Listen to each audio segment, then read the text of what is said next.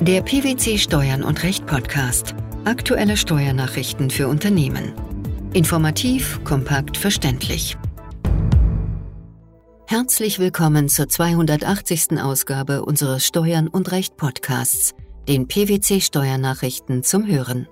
In dieser Ausgabe beschäftigen wir uns mit folgenden Themen. Britische Limited nach dem 31. Dezember 2020. EuGH-Urteil zu Angaben zur Rechnungsnummer im Vorsteuervergütungsantrag. Vollstreckungsschutz aufgrund des BMF-Schreibens zur Berücksichtigung der Auswirkungen des Coronavirus auch für Steuerschulden aus der Zeit vor der Pandemie, nicht aber für Gewerbesteuern. In einem Schreiben vom 30. Dezember 2020 hat das Bundesfinanzministerium zur Bekanntgabe eines Steuerverwaltungsakts an sowie Vollstreckung gegen eine britische Limited mit Ort der Geschäftsleitung im Inland nach dem 31. Dezember 2020 Stellung genommen. Was ist der Hintergrund? Das Vereinigte Königreich Großbritannien und Nordirland ist am 31. Januar 2020 aus der Europäischen Union ausgetreten.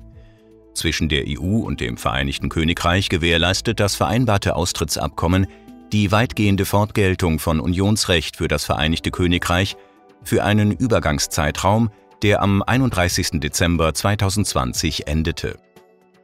Bis zum Ablauf dieses Übergangszeitraums unterliegt ein in Deutschland ansässiges Unternehmen britischer Rechtsform, das heißt insbesondere eine gewerbliche Gesellschaft mit Verwaltungssitz im Inland, dem Anwendungsbereich der Niederlassungsfreiheit und ist somit in Deutschland als eine rechtsfähige Gesellschaft ausländischen Rechts anzuerkennen. Nach Ablauf des Übergangszeitraums ist das Vereinigte Königreich nun aber wie jeder andere Drittstaat zu behandeln. Welche Folgen hat das? Im Steuerverfahrensrecht hat dies zum einen Auswirkungen auf die Bekanntgabe von Steuerverwaltungsakten an eine Limited mit Ort der Geschäftsleitung im Inland, also insbesondere auf die Frage, an wen Steuerbescheide ab dem 1. Januar 2021 zu adressieren sind und wem gegenüber sie bekannt zu geben sind. Zum anderen betrifft dies die künftigen Vollstreckungsmöglichkeiten, also in welches Vermögen eine Vollstreckung wegen Steuerrückständen noch möglich ist.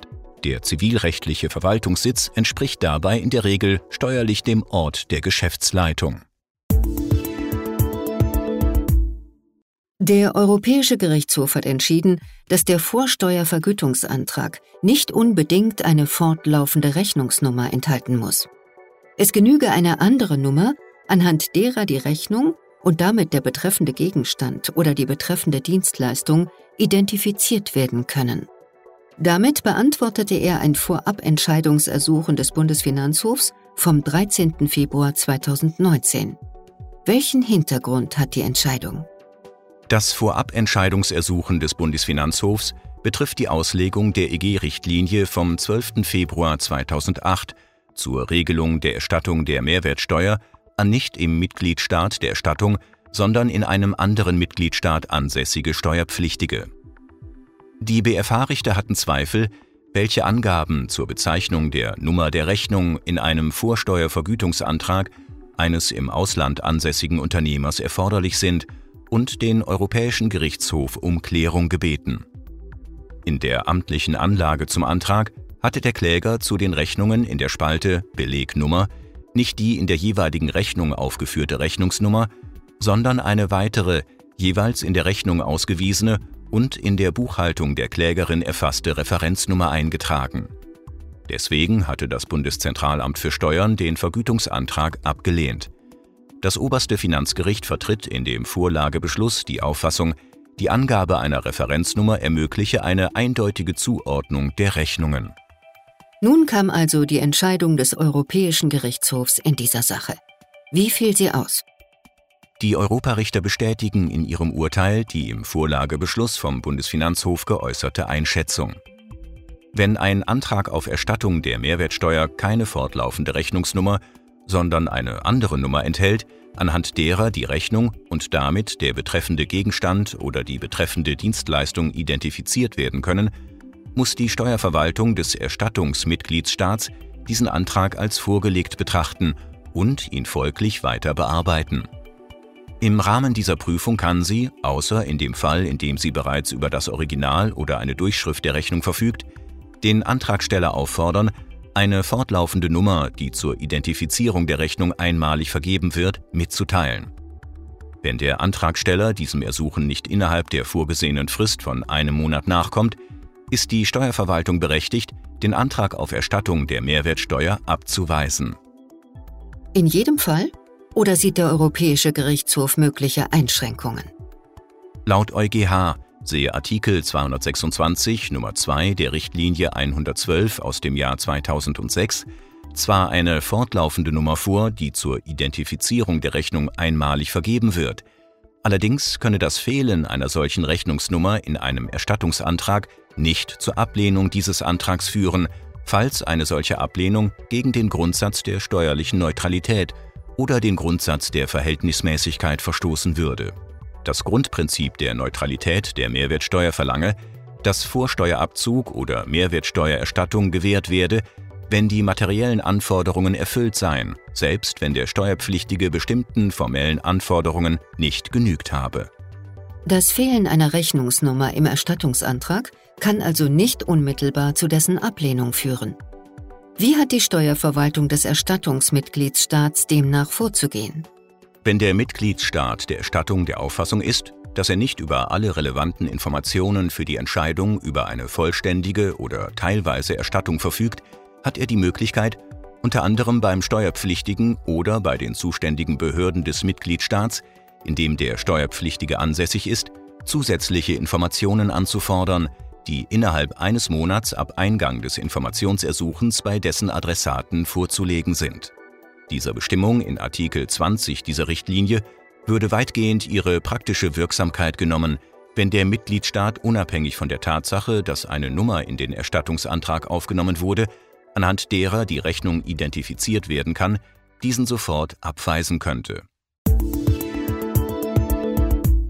Das Finanzgericht Berlin-Brandenburg hat entschieden, dass das Schreiben des Bundesministeriums der Finanzen vom 19. März 2020 zur Berücksichtigung der Auswirkungen des Coronavirus, wonach bis zum 31. Dezember 2020 bei von der Pandemie wirtschaftlich nachteilig Betroffenen regelmäßig nicht vollstreckt werden soll, auch solche Fälle erfasst, in denen die Steuerrückstände aus der Zeit vor Eintritt der Pandemie stammen. Darüber hinaus hat das Gericht entschieden, dass der Vollstreckungsschutz sich nicht auf Rückstände aus Gewerbesteuern erstreckt. Welcher Sachverhalt lag zugrunde? Im Streitfall hatte ein Unternehmer, der dem Finanzamt unter anderem noch Rückstände aus Einkommen und Gewerbesteuer für zurückliegende Jahre schuldete, im Wege des einstweiligen Rechtsschutzes um Vollstreckungsschutz nachgesucht.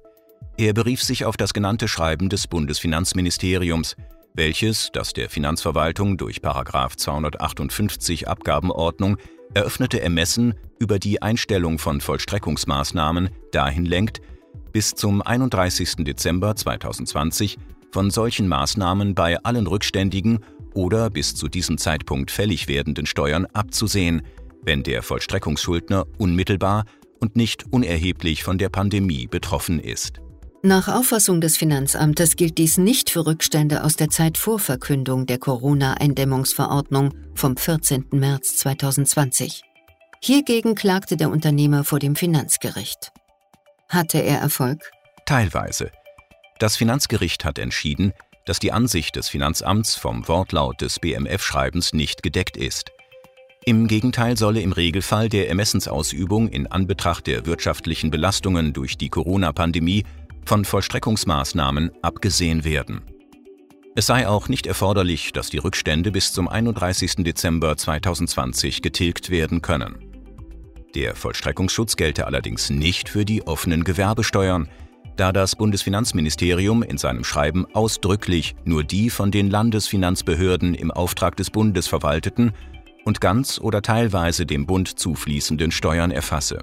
Dazu gehöre die von den Ländern als eigene Angelegenheit verwaltete Gewerbesteuer nicht. Im Ergebnis blieb der Antrag des Unternehmers ohne Erfolg, weil er es versäumt hatte, seine Vermögensverhältnisse lückenlos offenzulegen. Dies betraf insbesondere den Inhalt eines von ihm unterhaltenen Bankschließfachs. Das Finanzgericht hat wegen der grundsätzlichen Bedeutung der Rechtsfrage die Beschwerde zum Bundesfinanzhof zugelassen.